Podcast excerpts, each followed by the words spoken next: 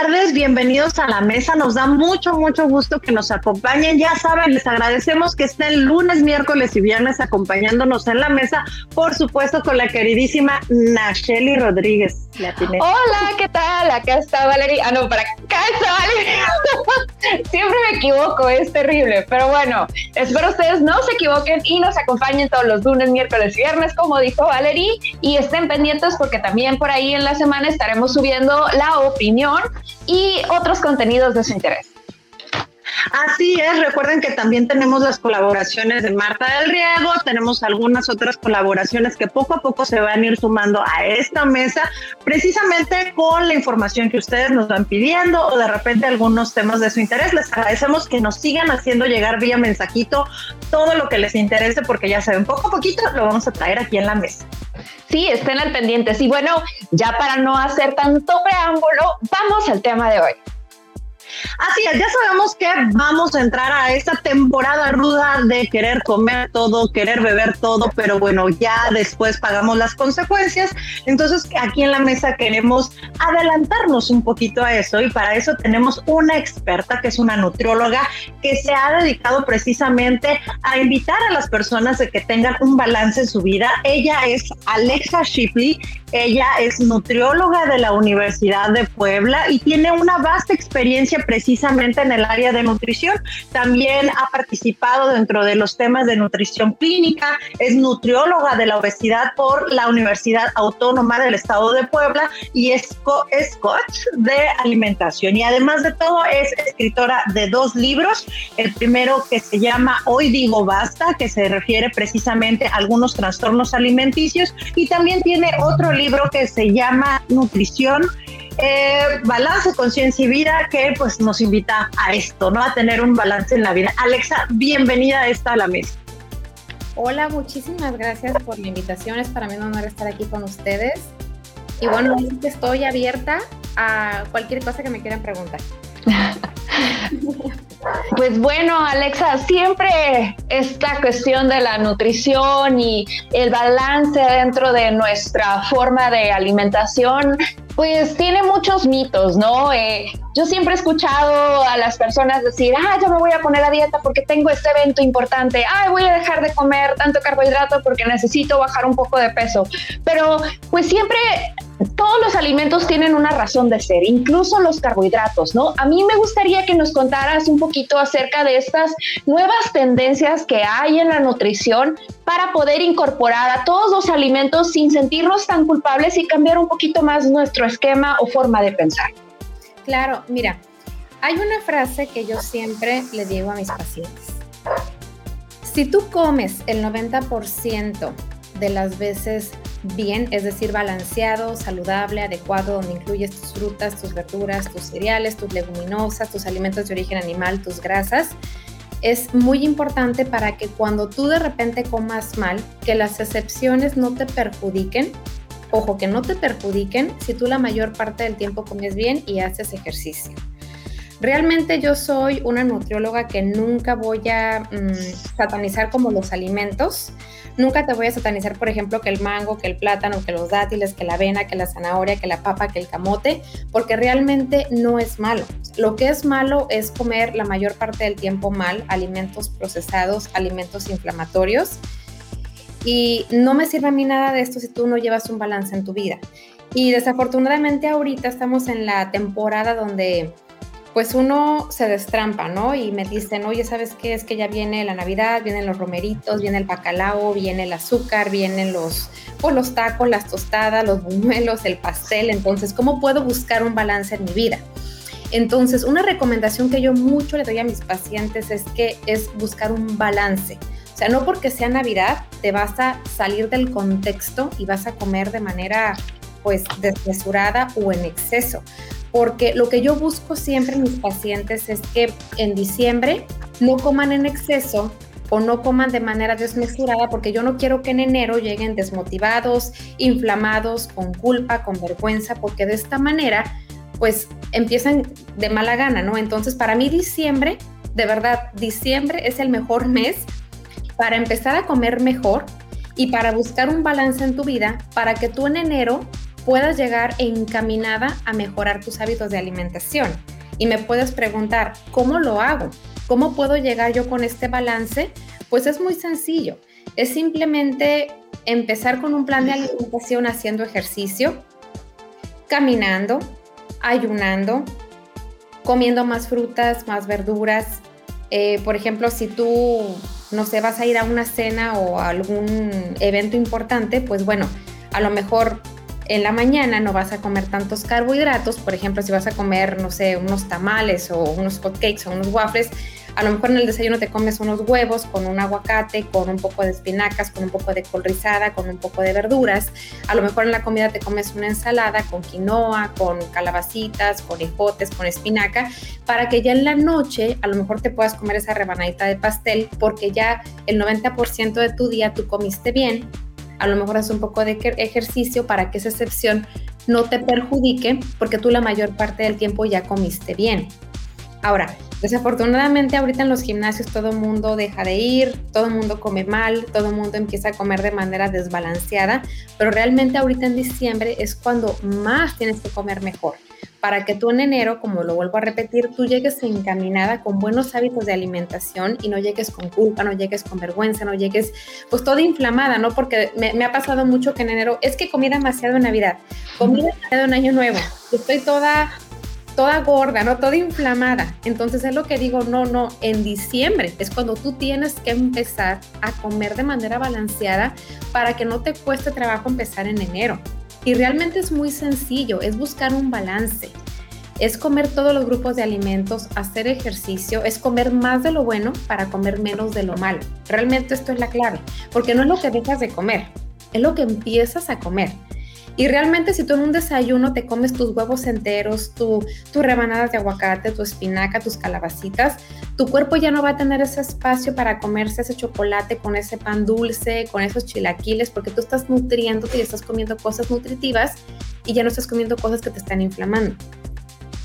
Y eh, a ver, Alexa, de repente lo que estoy escuchando a veces nos es muy lógico, pero la verdad que eh, la lógica a veces es el valor que menos aplicamos en nuestra vida diaria. Y obviamente aquí en la zona noroeste, de repente comerse hot dogs es muy común y creen que comiendo todos los días hot dogs, pues no va a pasar nada, todo se va acumulando. Pero además ha habido estas nuevas dietas que son de tendencia ¿qué tanto vale la pena subirse a la ola de estas dietas mágicas o realmente lo mejor es adecuar tu vida diaria? Mira, ahorita está mucho de moda bajar 5 kilos a la semana, 10 kilos a la semana, pero déjame te cuento que un kilo de grasa está compuesto de aproximadamente eh, 8.000, 7.000 calorías que cuando tú bajas de peso 5 kilos a la semana estás perdiendo agua y músculo. Estas dietas de moda, que la dieta cetogénica, que la dieta donde no puedes comer hidratos de carbono, yo no la recomiendo mucho. Para mí la mejor manera para bajar de peso es eh, bajando un kilogramo de peso a la semana, dos kilogramos como máximo. Y lo más importante aquí no es dejar de comer todos los grupos de salón, es simplemente eh, empezar con un cambio a la vez. Por ejemplo, una recomendación que yo siempre le doy a mis pacientes es, si tú estás comiendo azúcar o alimentos procesados, el primer paso que yo recomiendo como nutrióloga es, deja de comer azúcar, deja de comer alimentos procesados. Tú al disminuir alimentos que te están inflamando, tu cuerpo, de verdad es la magia de la nutrición, tu cuerpo se empieza a desinflamar. Porque desafortunadamente somos el segundo lugar en obesidad adulta y el primer lugar en obesidad infantil. Entonces, si tú estás comiendo muchos alimentos procesados, tu cuerpo está inflamado y se acumula sobre todo en la parte abdominal, que es donde más adipósitos acumulamos. Entonces, tú al dejar de comer alimentos que te están inflamando, como azúcares, jarabe de alta fructosa, aceites vegetales hidrogenados, tu cuerpo se empieza a desinflamar. Entonces, mi recomendación como nutrióloga es no entrar en dietas extremas porque entras en, esto, eh, lo que es la dieta yoyo, que subes, bajas, subes, bajas, subes, bajas, pierdes agua, pierdes músculo. Y la mejor manera para quemar grasa, para, quemar, para bajar de peso es en forma de grasa. De mil calorías que se pierden aproximadamente en una semana, más o menos. Entonces, si tú vas a estar en un plan para bajar de peso, pues no te voy a recomendar que dejes de comer hot dogs, que no dejes de comer hamburguesas. A lo mejor te comes, si estabas acostumbrado a comer cinco hot dogs a la semana, a lo mejor te comes un hot dog a la semana y lo complementas pues con una ensalada, a lo mejor con más cereales, con leguminosas, con grasas de buena calidad, pero no es dejar de comer porque me llegan pacientes que me dicen, es que no quiero dejar de comer, es que no te voy a poner a dieta, te voy a enseñar a comer. Incluso en la alimentación te puedo poner una tortilla, te puedo poner un pan, te puedo poner un hot dog, te puedo comer una hamburguesa, pero se complementa con alimentos de calidad, con alimentos antiinflamatorios. Porque ahorita hay estudios que han demostrado que una persona no tiene obesidad porque come demasiado. A lo mejor es porque lleva una dieta de mala calidad. Mm porque está comiendo alimentos con jarabe de alta fructosa, con aceites vegetales. Y aquí en México tenemos la mala costumbre de comer en la calle. Y esos chilaquiles, esas enchiladas, los tacos, todo lo que comes está cocinado con aceite reutilizado de quién sabe cuántos días. Y ese aceite es lo que te está causando inflamación.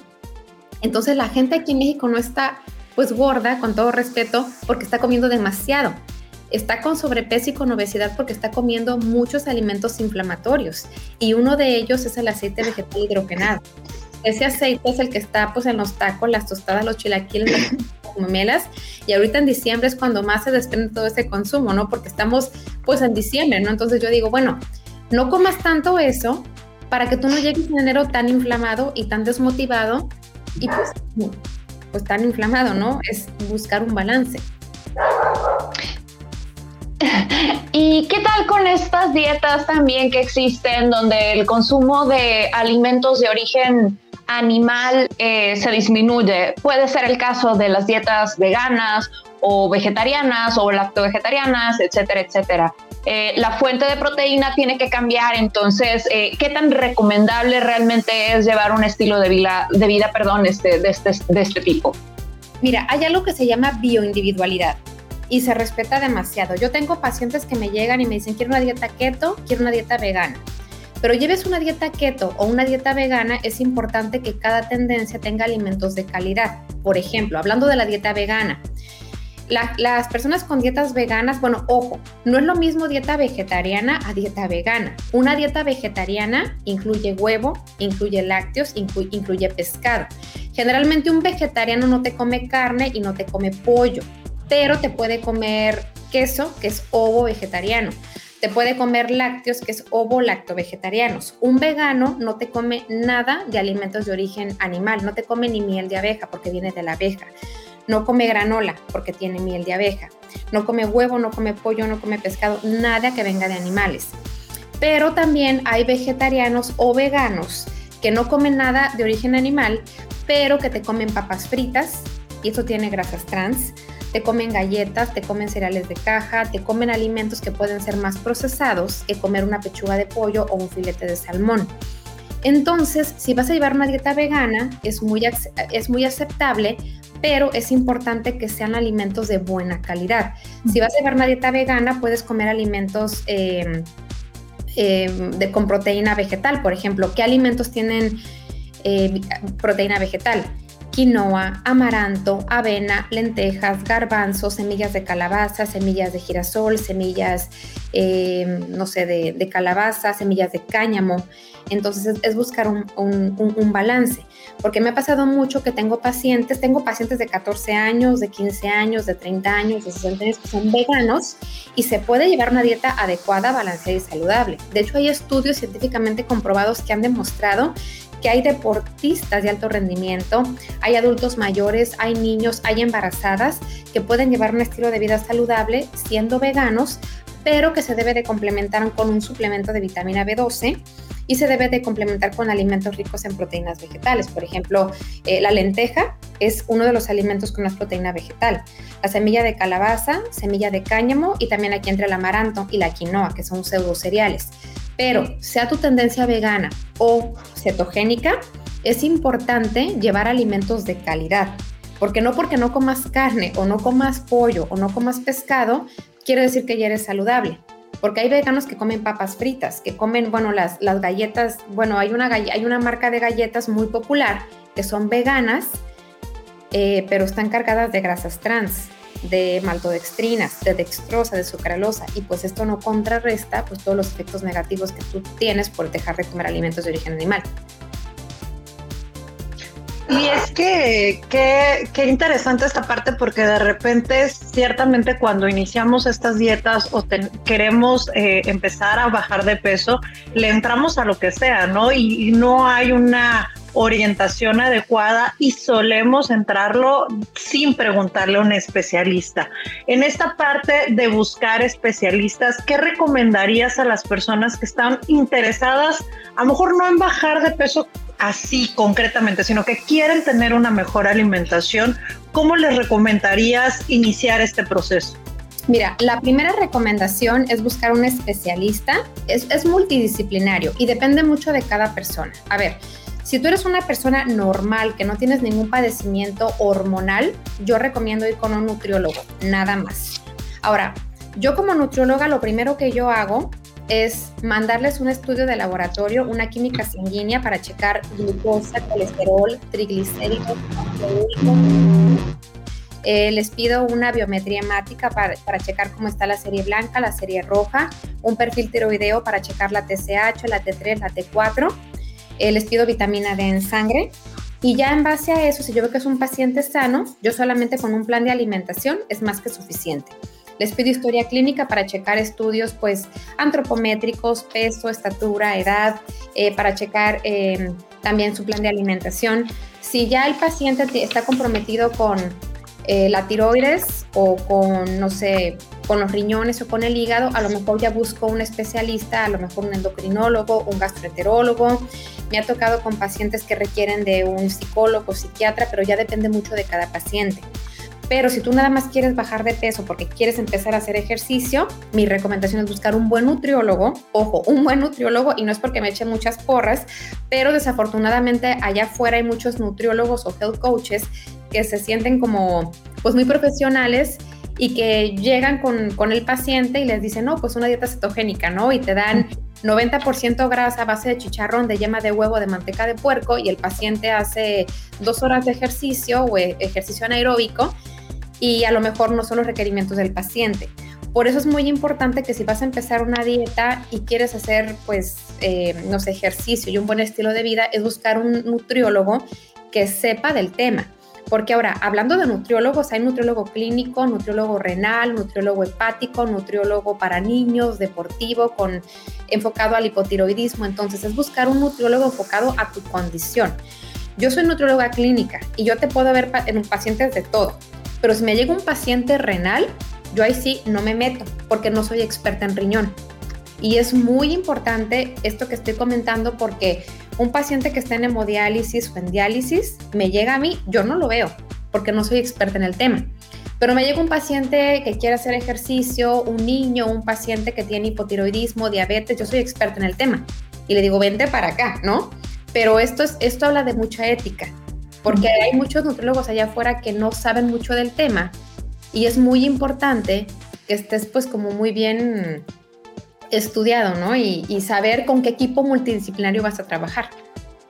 Sí, yo creo que eso es importante, justo el acompañamiento de una persona que tenga el conocimiento, el vasto conocimiento sobre la materia, podrá ser la garantía también para que podamos alcanzar los resultados que finalmente queremos y que hay que ser conscientes también en la cuestión de nutrición no nada más se trata de perder peso sino de tener un estilo de vida saludable que, que eso debe de ser lo primordial no y creo que la forma en que podemos alcanzar a tener este balance que tanto comentas pues es justo de la mano de una persona que, que se dedique a esto y que tenga eh, los conocimientos y el bagaje profesional para podernos orientar. Fíjate que esto que acabas de comentar es bien importante porque yo siempre le digo a mis pacientes, a mí no me importa de mucho bajarte de peso o subirte de peso si tú no te sientes bien. He tenido pacientes de verdad que las tablas me dicen, bájalo 5 kilos o súbelo 3 kilos. Hace como 6 meses tuve una paciente y lo uso mucho de ejemplo que de acuerdo a las tablas me dice tiene que pesar 50 kilos y la paciente pesaba como 58. Entonces yo la bajé a 50 kilos y me dice, es que yo no me siento bien pesando 50 kilos, yo me siento bien pesando 52, 55 kilos, porque yo así me siento bien. Entonces, si mi paciente no se siente bien estando en su peso pues adecuado, porque siempre cada paciente tiene un margen de 3, 5 kilos más, 3, 5 kilos menos, más menos, es como un margen de error, se respeta mucho. Pero aquí lo más importante es que el paciente esté contento con lo que está comiendo, que no se quede con hambre, porque si un paciente tiene hambre, está frustrado, está irritado y está de mal humor. Y a mí esto no me sirve de nada. Lo más importante es que el paciente tenga un buen índice de masa corporal. ¿Cuáles son los valores adecuados de índice de masa corporal? De 18 a 24. Eso es lo más importante, porque realmente el peso es una medida de referencia que no me indica nada. Por eso es importante el peso, la estatura, circunferencia de cintura, circunferencia de cadera, el índice de masa corporal la glucosa, el colesterol, los triglicéridos para ver cómo está el paciente. O sea, aquí es, muy importante conocerlo. No nada más, ah, te bajo 5 kilos. Ajá, lo bajaste 5 kilos, pero ahora qué? Ya lo bajaste 5 kilos. Pero después de que lo bajaste va a seguir comiendo igual y va a volver a subir de peso. Por eso es educar al paciente para que llegue a un peso adecuado, pero que tú lo enseñes a comer para que cuando llegue a su peso ideal, este paciente tenga las herramientas más importantes para que pueda llevar un estilo de vida saludable, que es lo que yo busco como nutriólogo. Y qué importante esta parte de que entender que es un cambio de vida, es un cambio completamente de rutinas, de acostumbrarnos, así como te acostumbraste a comer tacos, te acostumbraste a comer la Nutella, el chocolate, la galletita, pues también a la inversa, ¿no? Eh, digamos que me imagino como nutriólogo es esta parte de poco a poco ir entrando a la mente del paciente y lograr que vaya desechando este tipo de alimentos. Alexa, vamos a entrar en una parte muy importante del fin de año. Bien mal es el pico de donde se consumen muchos alimentos, pero también es el pico donde existen cambios de temperatura muy fuerte. ¿Qué tipo de alimentos recomendarías? Sobre todo, bueno, venimos del COVID, sabemos que tenemos que tener algunas precauciones por la temporada invernal. ¿Qué alimentos recomendarías para fortalecer el sistema inmunológico?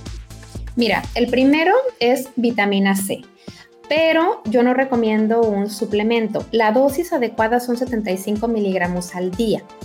Entonces, yo recomiendo alimentos ricos en esta vitamina y aquí no voy a hablar de cítricos, ¿no? Porque siempre se habla de toronja, naranja, mandarina. Pero uno de los alimentos que más vitamina C tienen es el pimiento rojo. El pimiento rojo puede cubrir hasta un 300% más de la dosis diaria recomendada de vitamina C. Y se ha comprobado que si tú te comes un pimiento rojo al día, puedes cubrir hasta el 85% de tus requerimientos. O sea, ya con eso, con un pimiento rojo. ¿Qué otro alimento tiene vitamina C? Cilantro, perejil. Agrégale a tus alimentos cilantro y perejil en esta temporada para que tu cuerpo obtenga mucho de esta vitamina. El kiwi y la guayaba son las dos frutas que más vitamina C tienen. Y ya, Así que si tú a tus hijos les das o a tu familia un pimiento rojo, cilantro, perejil, guayaba y kiwi, con esto cubres tu requerimiento energético. Y te voy a decir una muy buena noticia. Aquí en México tenemos chile verde y chile rojo. Son también de los alimentos más ricos en vitamina C. Así que eso es más importante en lugar de consumir un multivitamínico. Otro nutrimento importante, selenio. ¿Qué alimentos son ricos en selenio? cebolla y ajo tú le agregas el, cebolla y ajo a tus alimentos, que aparte son antibióticos naturales, refuerzas de manera importante tu sistema inmunológico. Otro alimento, el zinc. ¿Qué alimentos tienen zinc? Vuelvo con lo mismo, cebolla, ajo, cilantro, perejil, verduras de hoja verde como brócoli, espinaca, col rizada, arúgula. Entonces, la nutrición y los alimentos es lo más importante en lugar de irte por un multivitamínico. En lugar de pastilla, de pastillitas y de todo esto, ¿no? Exactamente. Pues yo tengo un niño de seis años, así que ahorita que estamos en temporada invernal, yo lo que hago es de que le doy en la mañana su jugo de mandarina, le pongo cilantro, le pongo perejil a sus comidas, le doy pimiento rojo, kiwi, guayaba, ajo, cebolla y con eso es más que suficiente. Y hablando de precisamente, me imagino que ya debe ser un experto en todos estos alimentos. Eh, Nash, esta parte de, de, platicar con Alexa, ¿cuáles son las dudas que quisieras darle a Alexa ahorita? Ya casi que estamos por terminar.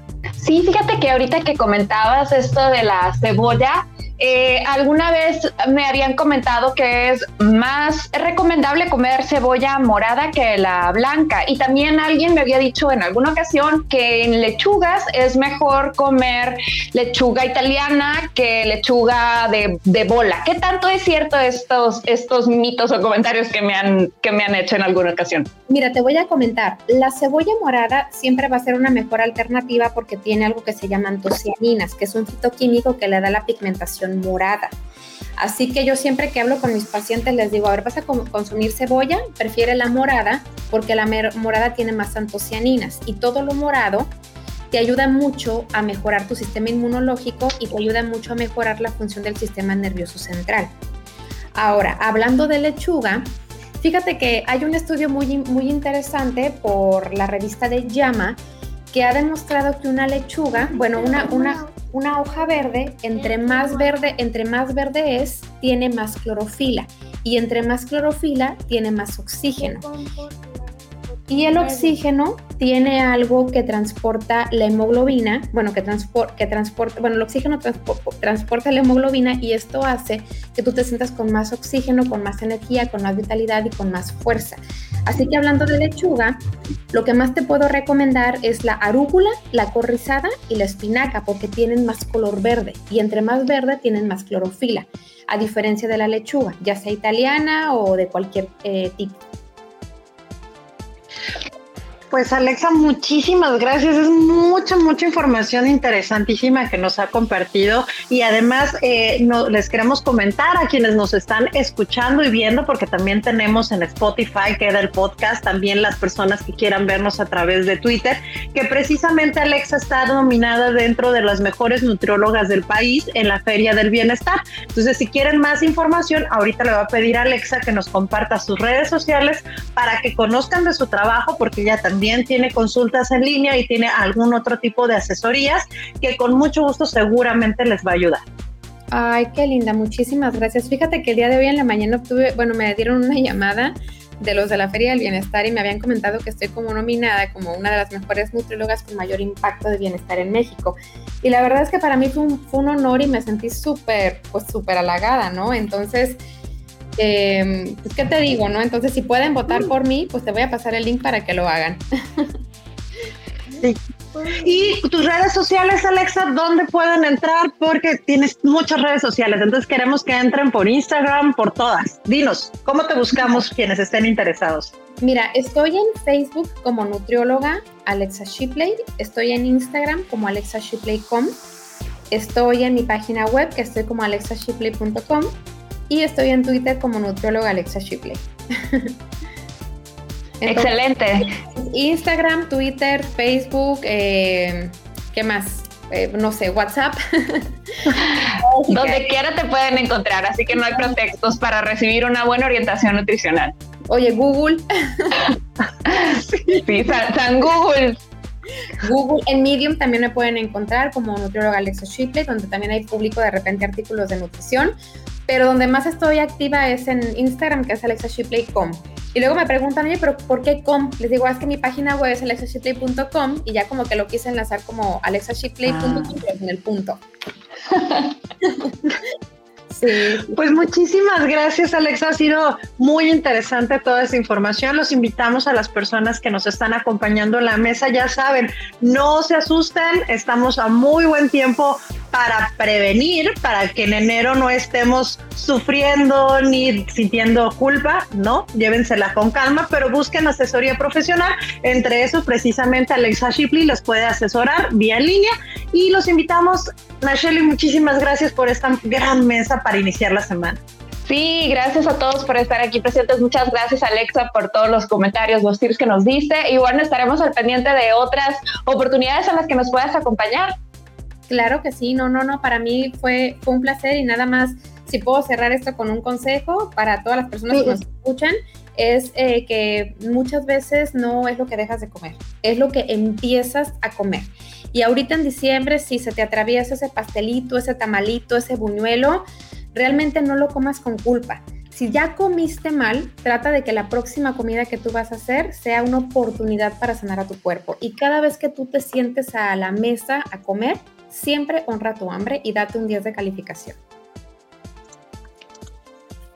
Muy bien. Pues felicidades, Alexa. Muchísimas gracias. No sientan culpa, orienten esa, a esa dirección positiva y sobre todo propositiva para construir una mejor dieta y sobre todo la salud de cada uno debe ser la prioridad. Les agradecemos a todos. Los recordamos lunes, miércoles y viernes nos pueden acompañar en la mesa a partir de las 5 de la tarde y también pueden, si no alcanzaron a escuchar completa la entrevista con Alexa, que por acá está, también recordemos que nos tienen en Facebook, Twitter, Spotify y en YouTube. Cualquiera de las redes sociales ustedes se conectan, pueden estar trabajando, pueden estar en la oficina, bañándose, pueden estar escuchando toda esta información y les agradecemos que también nos acompañen en medio de la semana. Vamos a tener la opinión con Marta del Río. Nos vemos en la siguiente mesa. Muchas gracias a todos y a todas.